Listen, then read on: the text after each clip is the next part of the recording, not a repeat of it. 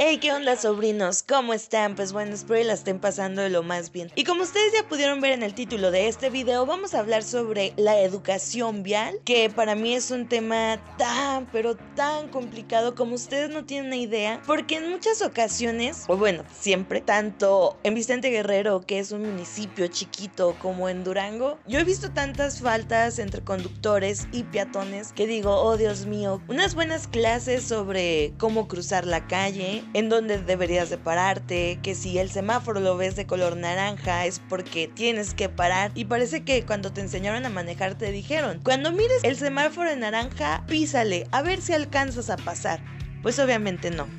Y realmente yo como conductor pues no podría decir mucho al respecto porque pues no sé ese tipo de cosas, no sé manejar, sin embargo pues sé que los conductores siempre deben de estar alertas, prevenidos, si van conduciendo no llevar la música tan alto por aquello de que llegue a sonar la sirena de alguno de los elementos de seguridad. Y tienes que estar al pendiente pues porque obviamente les tienes que dar el pase. O si tú tienes el semáforo en verde o tienes preferencia y aún así por la calle contraria viene algún elemento de seguridad y tú no lo escuchas, pues te va a llevar. Otra de las situaciones que he notado es que las personas suelen conducir usando el teléfono celular, que eso es malísimo, porque en muchas ocasiones por estar viendo el celular y ver que el vehículo que está frente a ti comienza a moverse, pues tú también te empiezas a mover sin mirar al frente y en muchas ocasiones se han llevado a personas, pues por no poner precaución a toda la situación,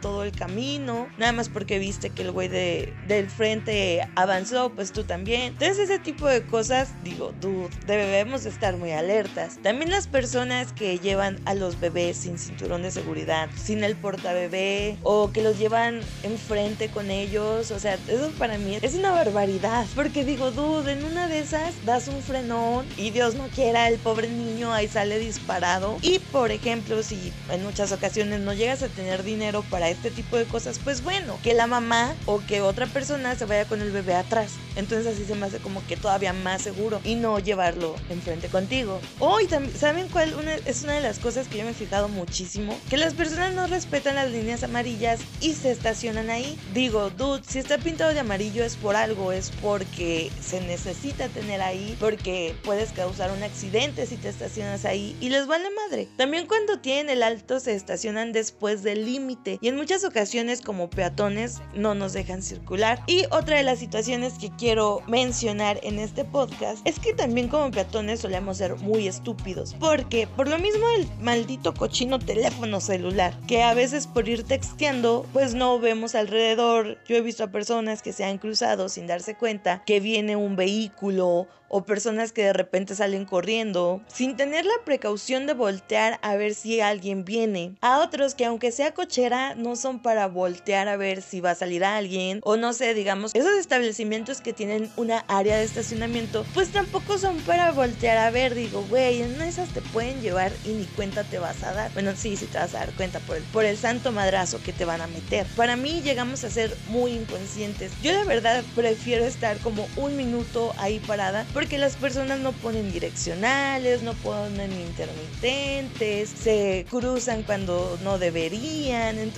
digo, güey, yo no voy a arriesgar mi vida porque veo cómo manejan de descuidados y digo, no, prefiero quedarme aquí en la esquina, aunque digan, ay, esta pendeja porque no se cruza. La neta sí me tomo demasiadas precauciones y más porque siempre llevo la música muy, muy, muy recio. Eso es algo súper malo, pero créanme que después de haber pasado tres accidentes automovilísticos, uno sí se queda asustado de por vida, o al menos a mí me asusta mucho. Y bueno, sobrinos, hasta aquí el podcast de esta ocasión. Si ustedes ustedes han visto a peatones irresponsables? Díganme, ¿qué es lo que han visto en ellos? Mi nombre es Sandra Acuña y nos vemos hasta la próxima.